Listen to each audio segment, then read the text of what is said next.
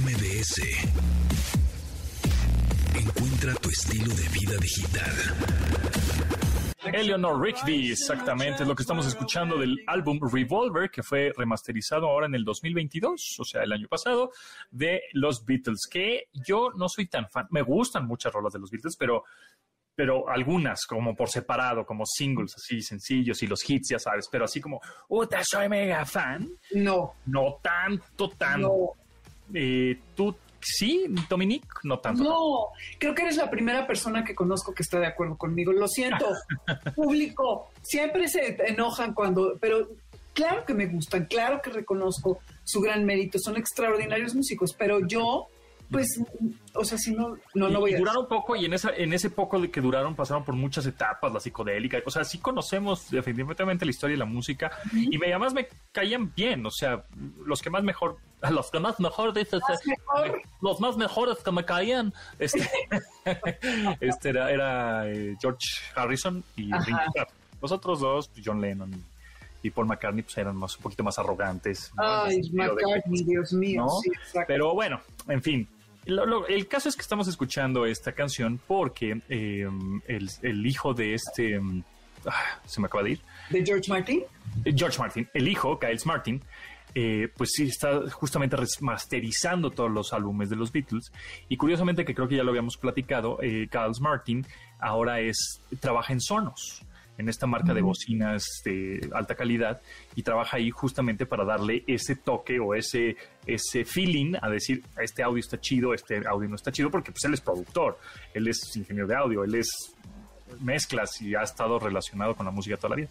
Entonces, justamente es, los está, eh, eh, digamos, remasterizando porque quieren volverlos a sacar a la venta, que ya están sacando mucho a la venta, y eh, esta, esta marca Sonos eh, también está sacando a la venta nuevos tornamesas de su propia marca, no nada más bocinas, sino tornamesas, para sacarle provecho a las bocinas que tienen con audio espacial y Dolby Atmos y este y una calidad espectacular, bla bla bla bla, que no pase por Wi-Fi, sino que tiene la posibilidad de que el audio pase por Wi-Fi de manera inalámbrica, pero hay muchos melómanos y muchos este, exquisitos del audio que dicen, no, eso pierde calidad.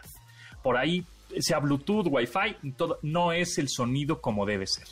Y entonces Giles Martin dije, pues, está bien, o sea, lo entiendo y justamente le, les vamos a dar la opción de que puedan conectar una bocina de alta calidad directamente con cable a un tornamesa. Y pues yo creo, no sé si estás de acuerdo, pero sí, efectivamente, el escuchar música en un tornamesa te, es como más calientito el audio, ¿no? Más redondito, más, más cuerpo, o no lo sé, pero ¿cómo, cómo, ¿tú cómo ves? ¿Qué opinión tienes? Totalmente de acuerdo, porque la música en un vinil, eh, la, las voces se, eh, se, escuchan más cercanas a lo que es la realidad, como si tuvieras a la persona eh, cantando junto a ti. Es de una cualidad, de una calidad superior. Y el audio digital en las plataformas, incluso en los CDs, está, sobre todo en las plataformas, que es lo que más escuchamos ahora, está absolutamente comprimido para que los archivos puedan caber en la memoria de nuestros teléfonos, de nuestras computadoras y de los lugares a donde nosotros este, escuchamos música. Entonces, honestamente, el escuchar un vinil es una experiencia eh, muy completa, como muy redonda. Y bueno, no sé a ti, pero a mí, el poner la aguja y si tienes un volumen más o menos alta, alto, como cae, clac, y empieza y, Ay, no. y, y, si, y, si, el álbum o el, el disco o el, el, acetato tiene basurita o tiene polvito, oye, ¿no? y se le hace la pelusa en la aguja y entonces quitarle la pelusa y luego el cepillito con el se está poniendo otra vez de muy de moda ya lleva muy, mucho. pero sigue o sea sigue estando de moda se sigue por ejemplo en estas tiendas las Mishup ahí se, se, venden mucho los viniles y son caros, o sea, cuestan 500, 600, 1200, 3000 pesos los viniles de bandas nuevas, ¿eh? Taylor Swift sí. está sacando, Harry Styles está sacando, o sea, no nada más de, ay, pues yo nada más voy a conseguir los LPs de, de, de Dishi y de Leroy Smith. Pues no, ¿no? Sino están sacando álbumes de eh, agrupaciones nuevas porque los fans lo, lo quieren y sí, efectivamente como dices, eh, el audio digital comprime. Pero ¿qué es eso de comprimir? Porque sientes que como, ¿qué, ¿qué, es eso de comprimir? Lo que está haciendo es quitarle frecuencias agudas y graves que el oído, pues no tan entrenado, no las escucha.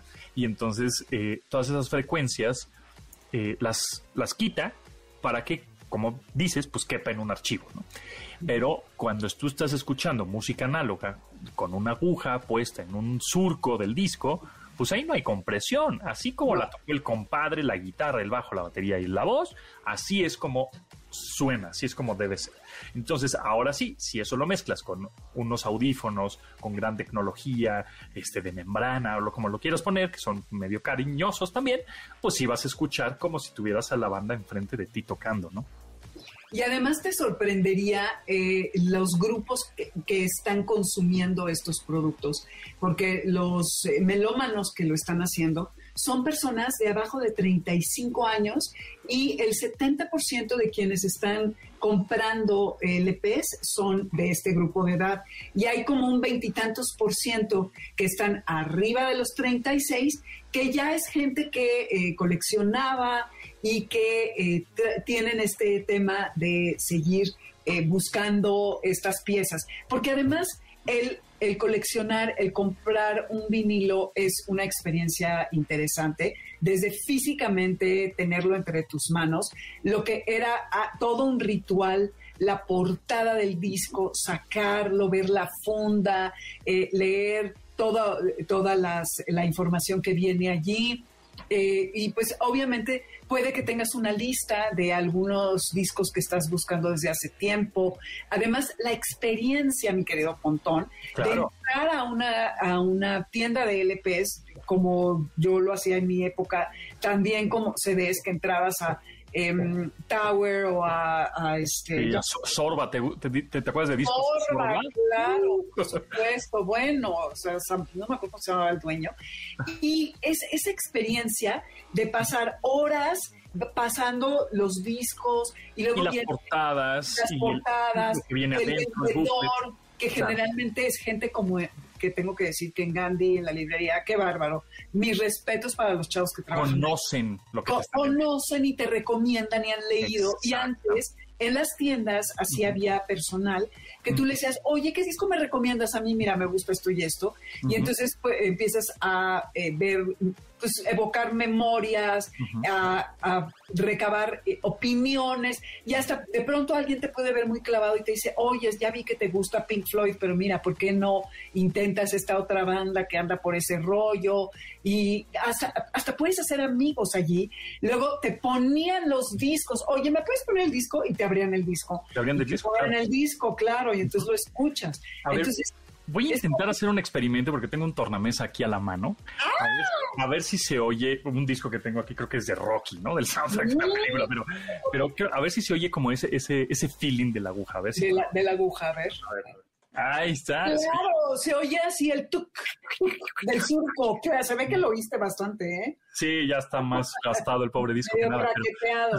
Sí, te fijas, el sonido es más, es, llena más, es como más y sí, cortito, más, sí, yo, yo lo siento como calientito, como calientito. Ándale, redondo, ¿no? Como más redondo. Sí, qué bonito. Pues que nos manden, ¿no? Comentarios si ustedes le meten al LP, porque ya se empieza a convertir en un vicio otra vez, en un vicio de colección.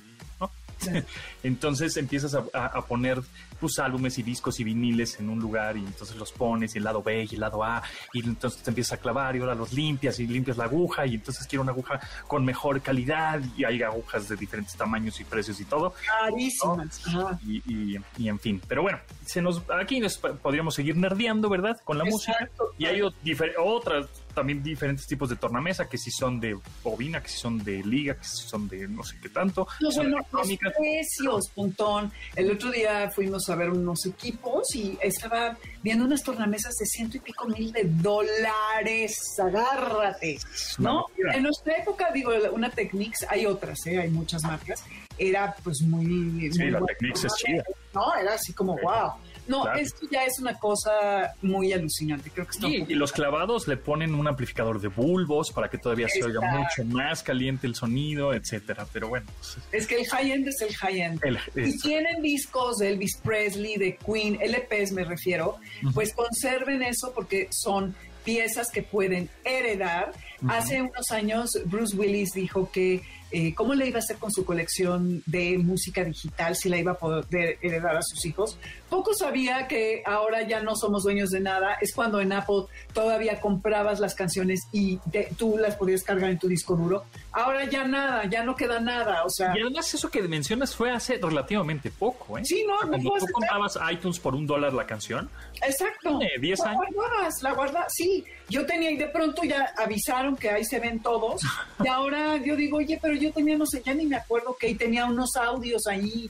Que gastas un dineral en música que ahorita ya, ya, ¿no? Pues sí. En fin, ¿en dónde te seguimos para más información, Dominique Peralta? Dominique Peralta en Twitter y Peralta en Dominique Peralta en Instagram. Por ahí nos vemos y comunicamos. Y cuéntenos ustedes qué, qué vinilos tienen que atesoran para que sepamos en qué rango andamos. Eh, exacto. Muchas gracias.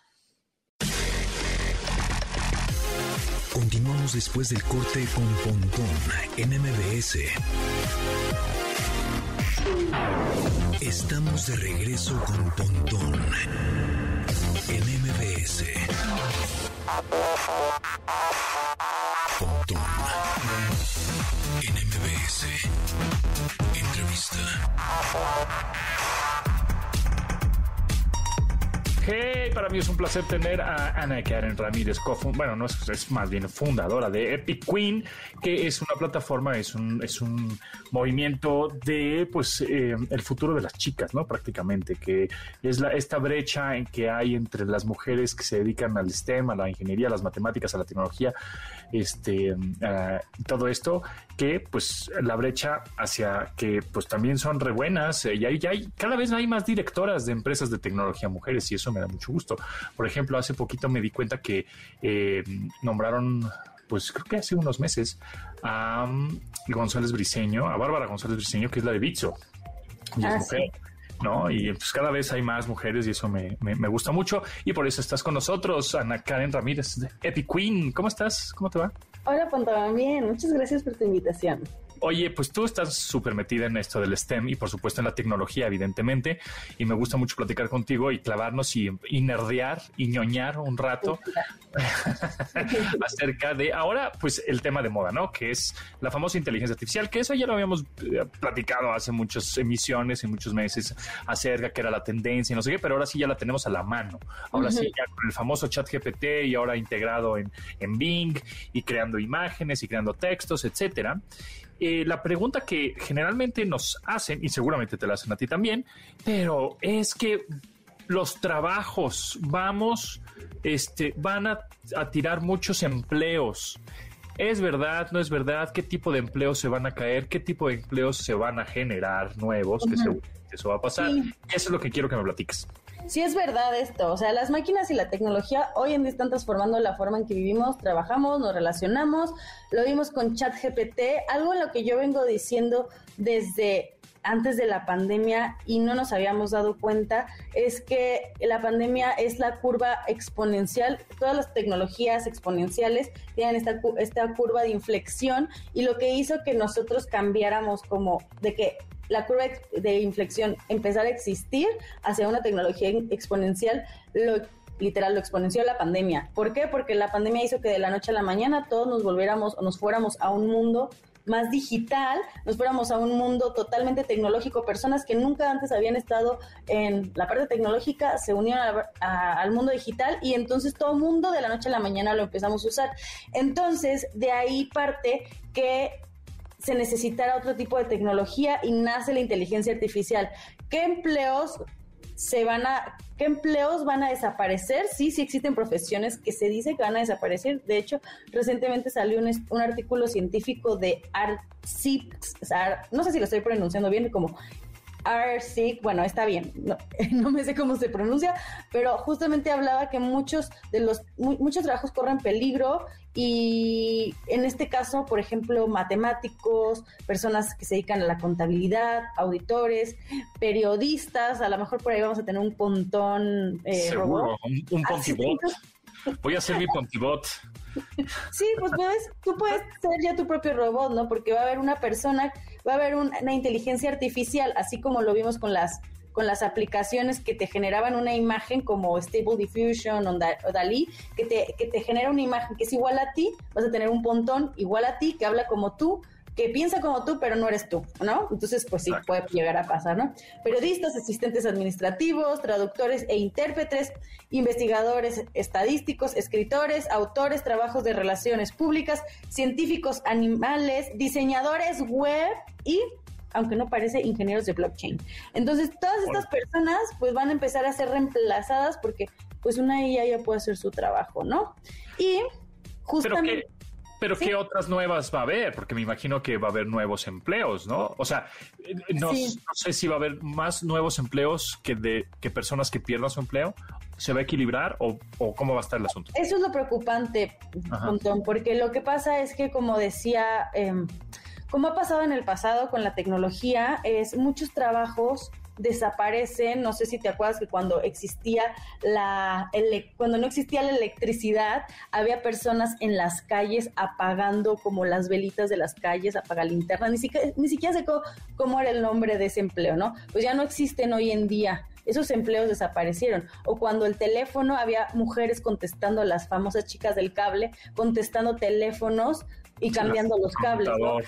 Eso ha pasado ya, trabajos desaparecen y nuevos trabajos surgen. El problema es que mm, lo más seguro es que va a tanta velocidad, es una velocidad tan exponencial que tal vez las personas no estén preparadas y no quiero ser pesimista, pero va a existir una nueva clase social que es la clase social de los inadaptados, que son las personas que no se supieron adaptar rápidamente al cambio de la inteligencia artificial. Entonces, pues el chiste está en nosotros empezar a dedicarnos más tiempo a esto, ¿no? ¿Y qué personas van a ser las que pues empiecen a adaptarse a este cambio? Sí, como que, ah, ah, ah ¿cuáles son, serán las primeras, las primeras personas que se van a adaptar y cuáles las que no? Seguramente va a haber gente que de plano diga, eh, esto no es lo mío, no lo entiendo nada y, y bye, ¿no?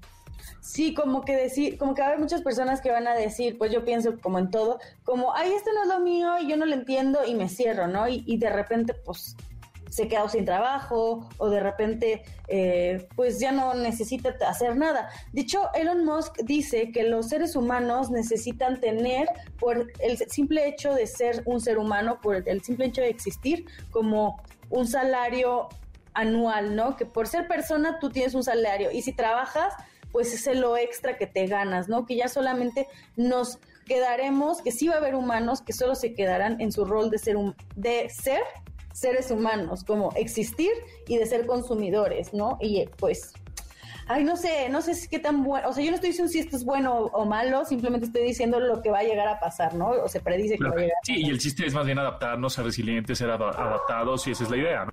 Exacto. O también pensar que tenemos eh, una carrera tecnológica hoy en día y pensar cómo nuestra, digo, carreras que no son tecnológicas hoy en día y cómo pensar que nuestra carrera se puede adaptar a las, al, futuro. O sea, por ejemplo, un médico hoy en día se dedica a lo mejor a operar, pero ya en el futuro puede estudiar estadística y robótica porque la robótica va a reducir un 80% su trabajo.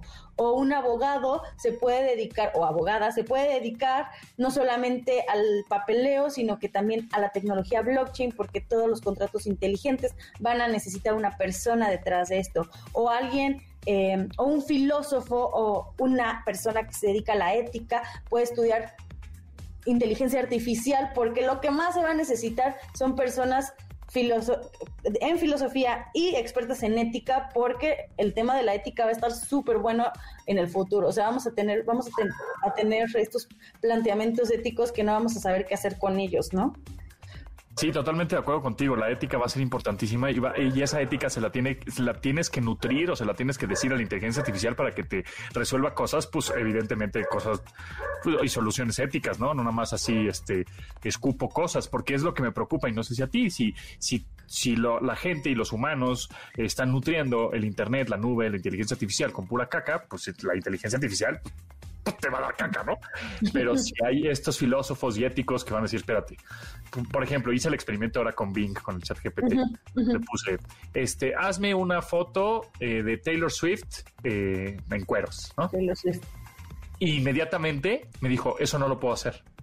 O sea, como que ya tiene cierta ética de decir, ah, me estás pidiendo algo que no va con, con lo que yo te puedo mostrar. Pero evidentemente va a haber desarrolladores que desarrollen inteligencia artificial pues no éticos. Entonces va a ser una guerra ahora de la inteligencia artificial buena con la inteligencia artificial Pero Si lo programas tú mismo, sí lo puedes hacer. Eh, Exacto. yo lo experimenté, o sea, yo programé la mía y y la verdad sí anduve de morosa. A ver, ¿qué pasa si le pongo esto? ¿Qué pasa? Y si me dio todos este... Claro. Oye, pues pero ¿cómo lo hiciste? cuerpos que no eran míos, ¿verdad? ¿Cómo lo hiciste? ¿En dónde la, en dónde la programaste? Este, con Stable Diffusion. OpenAI tiene... Eh, eh, Stable Diffusion, que es esta, igual es abierto y puedes programar paso a paso. Por ahí tengo el tutorial en mi Instagram. Eh, puedes programarlo con una, con una plataforma de Google Online. Eh, que básicamente lo que te permite hoy es que ya ni siquiera necesitas tu computadora, el procesador de tu computadora, sino que con procesadores que están en la nube puedes eh, programar inteligencia artificial. Ya hay, ya hay muchos tutoriales en YouTube de estos, así si pones cómo hacer mi propio retrato de, de, de AI, lo van a encontrar, estoy seguro, por ahí hay uno muy bueno de .csv, entonces él tiene uno muy bueno también que pueden seguir. Em, y bueno. Híjole, pues este, me gustaría platicar más contigo, se nos acaba el tiempo, pero igual este, te invito otra vez, una vez más, para justo que nos digas ahora también cómo programarla ahí, que, queramos, cómo preguntarle de manera correcta o cómo sacarle provecho, algunos tips. Y por otro lado, la web 3, que pues de alguna manera, pues sí, eres experta, ¿no? Y que nos digas cómo va a reemplazar, porque he visto algunos videos por ahí que me aparecen, ¿no? Que Spotify lo va a reemplazar, este, tal servicio, no sé, este eh, luego eh, otro lo va a reemplazar status y, así, ¿no? Como diferentes, diferentes servicios que van a ser reemplazados que están en la web 2 y pues ahora la web 3, ¿qué cambia? ¿Y cuáles son las ventajas o el valor agregado que tiene la web 3? Pero pues ahí está, Ana Karen Ramírez, fundadora de Epic Queens. Pues muchas gracias. ¿En dónde te seguimos? Para gracias a ti. Pues me pueden seguir en todas mis redes sociales como arroba Ana Queenmaker y solamente me queda un detalle que decir.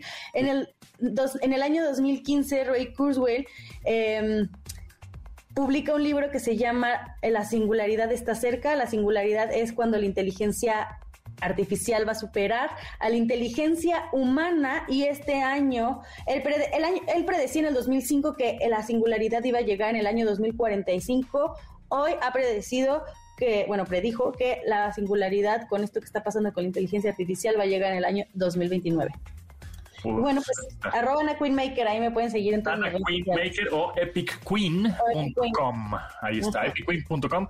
Ahí está también más información y pues más tutoriales y más tecnología para niñas y niños y chavos y chavas. Y, todos, y todos, y todos. Todos caben ahí. Muy bien. Gracias, Ana Karen. Adiós. Continuamos después del corte con Pontón en MBS. Estamos de regreso con Pontón en MBS. Pontón en MBS. Entrevista. Bueno amigos, pues el tema de hoy lleva siendo tema desde principios del año pues es el famoso chat GPT, la famosa inteligencia artificial, que sí, efectivamente está sorprendente. No sé si han tenido oportunidad de usarla o le preguntas cosas, le de esas cosas específicas. Es más, ahora el buscador también de Bing, ya puedes crear imágenes em, a través de, este buscador poniéndole pues texto muy específico y te crea imágenes como tú lo pediste, ¿no? Hace tiempo estábamos haciendo un demo de queríamos poner a un hombre comiendo una hamburguesa con mucha catsup, con una chamarra roja y lo hizo, ¿no? Entonces, de verdad que es impresionante. Y bueno, pues este ChatGPT y es una empresa que se llama OpenAI que bueno, que ya pues, Microsoft le metió mucha lana, en fin, y, ya, había desarrollado eh, esto de la imágenes que se llama DALI, en, fin, la inteligencia artificial ya lo habíamos también comentado hace eh, pues, semanas que es la tendencia y es un parteaguas en esta nueva era digital.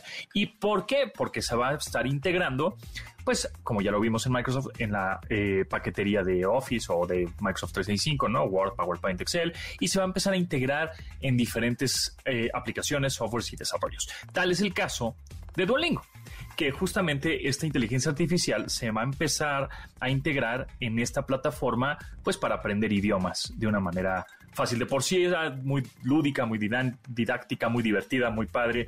Este, ahora, pues yo creo que esto, la inteligencia artificial la va a hacer aún más robusta y obviamente más funcional. Kim de Anda, Regional eh, eh, Marketing Manager de la TAM Duolingo. ¿Cómo estás? Bienvenida. Platícame. Muy bien, muchas gracias. Se oye muy interesante cómo van a integrar esta inteligencia artificial a plataformas como Duolingo, que es de idiomas. Así es, estamos muy emocionados de compartirles que recientemente lanzamos un nuevo nivel de suscripción para Duolingo llamado Max. En este nuevo nivel de suscripción, si ustedes ya utilizan la aplicación, la pueden obtener de forma completamente gratuita. Existe un primer nivel de suscripción llamado Super, que lo que permite es aprender un poco más rápido. Y en esta ocasión lanzamos Max, en donde justamente incorporamos este modelo de inteligencia artificial, eh, GPT-4, que brinda básicamente dos grandes funcionalidades. Estas dos funcionalidades son las que más nos han solicitado nuestros propios usuarios y es la razón por la que empezamos a avanzar con ellas. La primera de ellas es explica mi respuesta. Y básicamente lo que sucede ahora es cuando una persona realiza su lección, puede solicitar a la inteligencia artificial que explique eh, la respuesta de esta. Es decir, si yo me equivoqué, por ejemplo, y no entiendo por qué me equivoqué, fue que puse mal el artículo, tal vez puse mal el, verbo, por ejemplo, yo puedo solicitar que se explique mi respuesta y entonces Duo aparecerá para darme justamente esta información que yo necesito. Lo increíble de esto es que la respuesta no se queda únicamente en la regla, en la regla gramatical, por ejemplo, sino puedo solicitar más información, puedo solicitar ejemplos hasta que me quede realmente claro por qué la respuesta que yo di fue incorrecta o cómo debió de haberse elaborado una respuesta de forma correcta. Y la otra gran funcionalidad que sumamos, que está en lo personal me emociona muchísimo, es juego de roles. Algo que nos sucede eh, con, con, Duolingo y en la aplicación de idiomas es que a veces las personas sienten que, que les falta la experiencia de conversación, de poder tener que ellos elaborar estas oraciones en su mente, elaborar respuestas a ciertas preguntas, etcétera. Y lo que permite juego de roles es situar al usuario en eh, experiencias, digamos, del día a día, puede ser en una cafetería, en un aeropuerto, y se inicia una conversación. Y entonces cada usuario pues tiene que sacar de su aprendizaje las respuestas, seguirlas dando y siguiendo esta conversación para llevarla, digamos, a término, gracias justamente a la tecnología de ChatGPT. Entonces, eh, eh, yo tengo la aplicación instalada, ¿no? Duolingo, en Android, en iOS. Y yo ahí estoy tomando de alguna manera clases, bueno, este, aprendiendo idiomas. Eh, alemán, francés, inglés, etc. Y de pronto eh, compro, pues, bueno, me voy como al siguiente nivel, que es donde la inteligencia artificial va a aprender un poco de mí, de la base de datos del Internet y de todos los usuarios de la plataforma, entiendo, ¿no? Es un poco también, de, alguna manera, medio machine learning.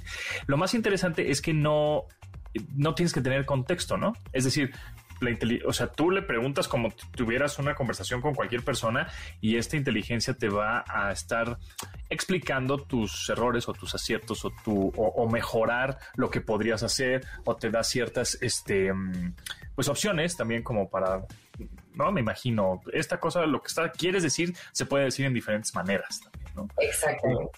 Ok, ¿y eso ya está disponible? Eso ya está disponible en este momento únicamente para los cursos de personas que hablan inglés, están aprendiendo español o portugués desde iOS. Y estamos justamente trabajando en ir haciendo este rollout hacia evidentemente otros cursos, otras plataformas, etcétera. Eh, ¿Y tú cómo lo ves, tú ya implementando o integrando esta tecnología en, en la plataforma en donde tú trabajas, que es Duolingo? Eh, ¿Cómo ves la tendencia justamente? Esto es una Mm, nos es un parteaguas, o sea, la inteligencia artificial ya se quedó y va, va a seguir cada vez más grande y trascendiendo y haciendo eh, más cosas y este machine learning, o es como, ah, es una actualización y ya después pasará. Creo que es importante mencionar que en Duolingo hemos trabajado con inteligencia artificial desde hace muchos años. Contamos con muchos modelos de inteligencia artificial, varios de ellos propios, que hemos desarrollado precisamente para que el aprendizaje cada vez sea mejor para nuestros usuarios, más efectivo, más fácil y por supuesto más divertido. Sabemos que la motivación es importantísima y cuando las personas se divierten, eh, tienen más ganas de continuar aprendiendo. En este caso en particular, con esta alianza con OpenAI, justamente vemos esa herramienta y sí este parteaguas que nos permite llevar el aprendizaje a un nuevo nivel de empezar a ofrecer estos features, estas herramientas al usuario que justamente le ayuden a continuar con su aprendizaje a niveles que tal vez hasta este momento todavía no había tenido, como esta parte conversacional, por ejemplo. Eh, sabemos, al menos para Duolingo, que el camino de la inteligencia artificial nos permite ser mucho más efectivos y mucho más rápidos en nuestro trabajo. La utilizamos también en otros productos como por ejemplo el Duolingo English Test, que es este examen de aprendizaje de inglés que las personas pueden tomar para comprobar el nivel de inglés que tienen. Y por ejemplo utilizamos la inteligencia artificial para formular preguntas, para hacer revisiones, etcétera. También lo utilizamos en el desarrollo de otros cursos para la creación de nuevas lecciones.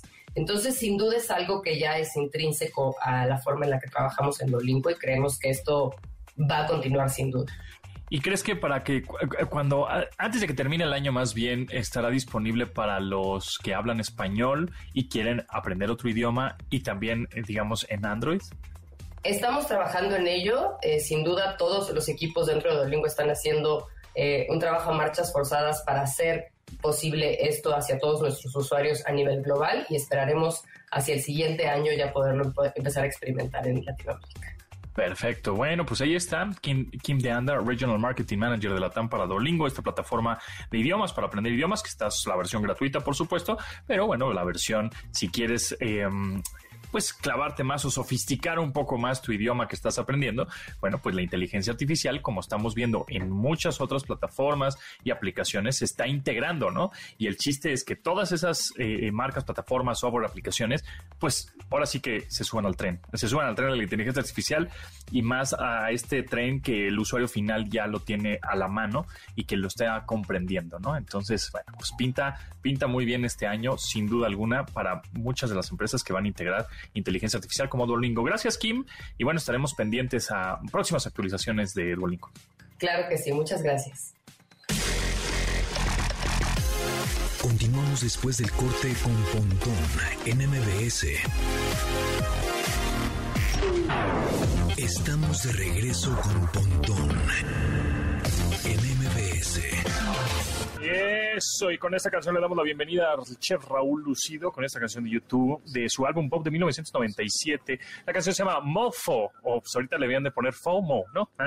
Pero bueno, datos curiosos, y justamente de eso vamos a hablar. No sé si ustedes saben, pero The Edge, evidentemente no se llama The Edge, el guitarrista de YouTube, se llama Dave Howell Evans, y justamente también, pues Bono, no se llama Bono, y por eso Raúl Lucido, que pues, es fan de YouTube, sí, y también es jueves de Nos Gusta Comer, a los geeks y nos gusta la música, nos va a decir el verdadero nombre de Bono. ¿Cómo estás, Raúl? ¿Cómo te va? Muy bien, muy bien, Pontón. El, nuevo, el, nombre verdadero de Bono es Paul Houston.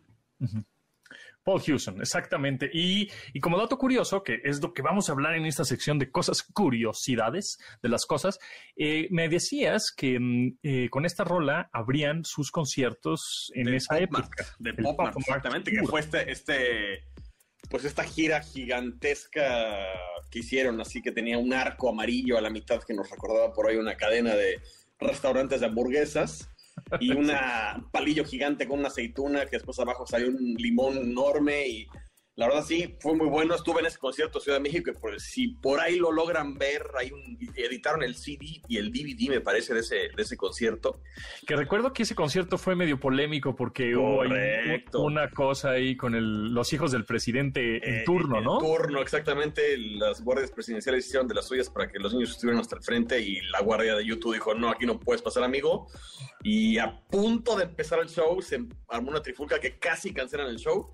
Y dicen las malas lenguas que gracias a eso YouTube no regresó sino hasta el 360, Hasta que fue, la, que fue la otra en gira. el ¿no? Estadio Azteca, ¿no? Exactamente. Estuvo bueno. Pues sí, esta canción se llama Mofo, pero te digo que ya deberían de cambiar el nombre, deberían de ser otra- ahorita que están Sí. cambiando sus versiones de sus roles Ándale, sí, por el es- es- exacto. 40 Stories y no sé qué tanto del Surrender, pues que ahora que le pongan FOMO, ¿no? FOMO, exactamente, sí, correcto. Eh, Fear of Missing Out. que, Bueno, to- pues que a eso- todos nos ha pasado el, el FOMO, ¿eh? Debo sin decirlo. duda, sin duda. Ahorita estoy ahorita, pues eh, me- con el de Last of Us, con la serie de Last of Us, que ser, todo el mundo está hablando de eso y yo no sé nada. Y ya, nada más me falta el último episodio, pero bueno. Muy bien. No, bueno, no. Sí, eh, para esta época seguramente ya lo vi. Pero, Sí, pero bueno, Chef Raúl Lucido, justamente de eso vamos a hablar, de curiosidades de, pues, de la cocina, de los platillos, de la comida, ¿no? Exactamente, exactamente. Y bueno, empezamos con las galletas saladas. Ajá. Todo el mundo ha comido galletas saladas.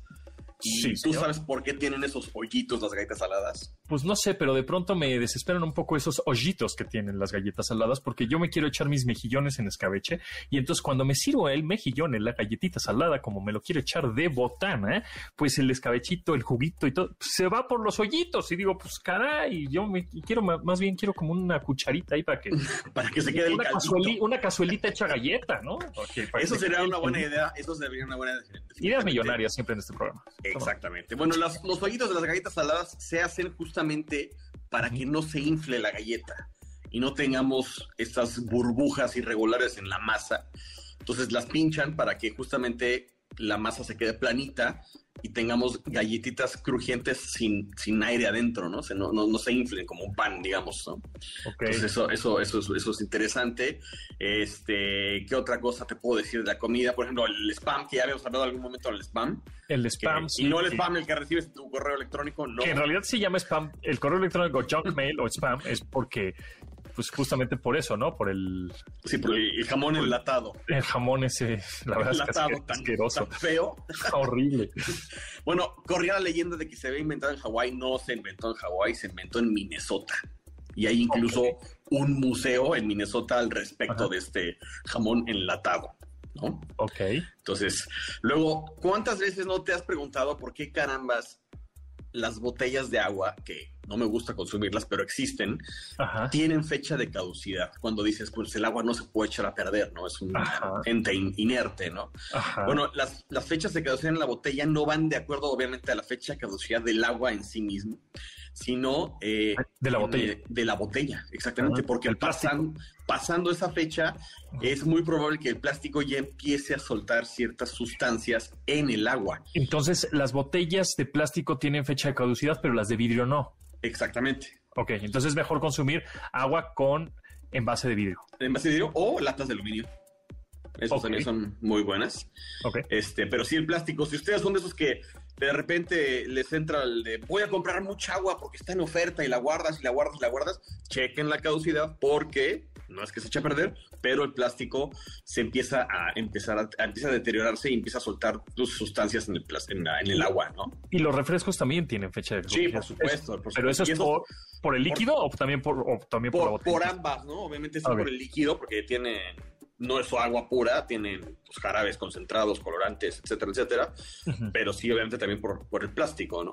Oye, he visto muchos TikToks ahora que pues ya sabes que salen expertos por, don- por todos lados que eh, pues que tomen agua, que el agua es ácida y el, pH, el pH del agua y entonces es base y entonces mejor alcalina que ácida, entonces ponen, ponen este agua de marcas comerciales, Sí, sí. las ponen ya sabes en un pibetito aquí en un tubo de ensayo, ensaye, este y miren, si se pinta de amarillo es que es muy ácida esta agua, si se pinta de azul es alcalina y entonces eso es mejor porque es anticancerígena y guau, guau, guau, guau, guau.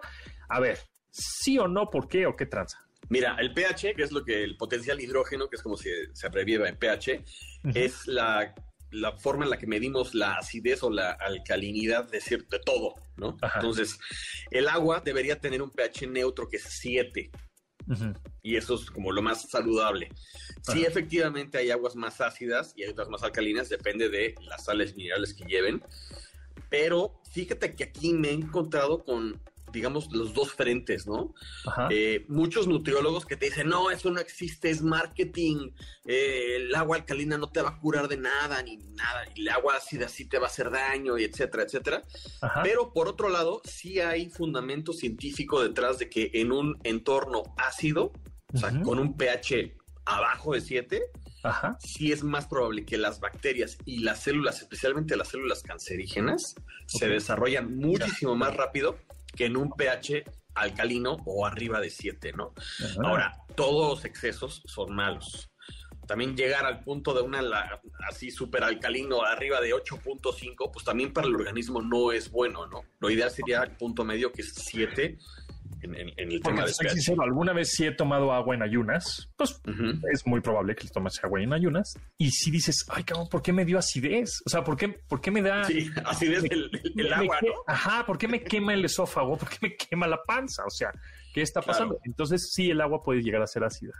Es- Sí, ahora todas las aguas comerciales que vienen embotelladas ya pasan por un proceso de osmosis inversa y de estabilización, etcétera. Y la verdad, todas tienen un pH muy similar, salvo esas que dicen que son alcalinas, que por ahí si quieren hacer el ejercicio y comprarse por ahí en internet un medidor de pH, hay unas tiras reactivas o hay uno que es como un termómetro que lo metes y te da en, en ¿Ah, serio? Sí, yo tengo ahí uno en la casa y es muy interesante. El café es muy ácido, por ejemplo. Este, el vinagre obviamente es muy ácido. Lo voy a buscar en, nuestra tienda- en nuestras tiendas de confianza en línea. Exactamente. ¿Cómo se llama? Este, pues medidor de pH. Medidor. Sí, el, el de tiras reactivas no me gusta tanto porque no es un papelito, Ah, pero sí, este. Oh, es- sí, es es- como un tipo termómetro. Exactamente. Y exactamente. cuesta Entonces, 350 pesos. Sí, no es nada caro, no es nada caro. Y es un Órale. interesante para tener. Eh, Entonces, sí, es como un tipo marca, como un plumón, más o menos, Exacto. que lo destapas y entonces metes esa cosita En el líquido. eh, lo metes al agua y te dice Sí, el- qué tanto es. ¿Qué, qué pH tiene? Oh, correcto. la, la. Sí, sí, sí. Ok. Es interesante. Ah, mira, Pero no bueno. que existía ese gadget. Ese gadget que está que bueno. sirve para muchas cosas. Lo usan también, obviamente, en el tema eh, para los acuarios o para las, las albercas, las piscinas, también lo usan porque pues, el pH también involucra y agua y involu- involucra crecimiento de bacterias, etcétera, etcétera, ¿no? Entonces Ok. es una cosa buena para saber. Un dato curioso más también que tenemos por ahí. ¿Tú Ajá. sabes que Thomas Jefferson fue el que hizo popular la pasta en Estados Unidos? Órale, ¿por qué? O sea, en un viaje a Francia que se fue, se enamoró de la pasta y vio que se hacía con una máquina, la compró y se la llevó y empezaron a hacerle pasta allá y fue el culpable de que hoy en Estados Unidos sea tan popular la pasta y el mac and cheese en específico. Thomas Jefferson. Pues debería de llevar su nombre, porque todo le pone Exacto. nombre, ¿no? O sea, Exactamente. así, me da un, un Tomás Jefferson al pesto, por favor. Al pesto, exactamente. Un Thomas Jefferson a la boloñesa, por favor. Exacto. Exactamente. Es- Un dato más, por ejemplo, las Ujú. habas crudas. Nunca, jamás en su vida coman habas crudas. ¿Por qué? ¿Por ¿Son venenosas? Sí, tienen cantidades grandes de cianuro. Oh my god, o sea, te mueres. Sí, sí, sí. Madre. Des- después, de, después de cocinadas o de fritas o de hervidas o todo eso, se desvanece esto, ¿no? Pero Mm. crudas sí, ¿no? Y la verdad sí, nunca nos hemos topado con un platillo que tenga habas crudas, ¿no? ¿Solo las habas o tipo los Solo las habas. que son parecidas? O sea, las solubias y esas cosas. Sí, no, las, las- las, este, todas esas no tienen, frijoles no tienen. Ok. Solamente las habas. Las habas crudas, si te la comes en exceso, te petateas. Te puedes ir exactamente. Y Órale. pues el último, todos los vinos, no todos los vinos son veganos. O sea, están hechos de uva, pero en su Ajá. proceso a veces se les agrega grenetina, proteína de leche o clara de huevo para cristalizarlos, hacerlos cristalinos, hacerlos transparentes, que sean muy bonitos en la copa. Vinos tintos y blancos, cualquiera. Y todos, cualquiera. Entonces ahí los veganos nada más chequen que el vino que se vayan a tomar no sea eh, con ¿Cómo, productos y cómo, animales. cómo te puedes, cómo te puedes dar cuenta de eso? Porque Pues las casas ejemplo, Aura vinícolas- López, colaboradora de este programa, es vegana. Y, Las- y- y le chupa el vino sabroso, ¿eh?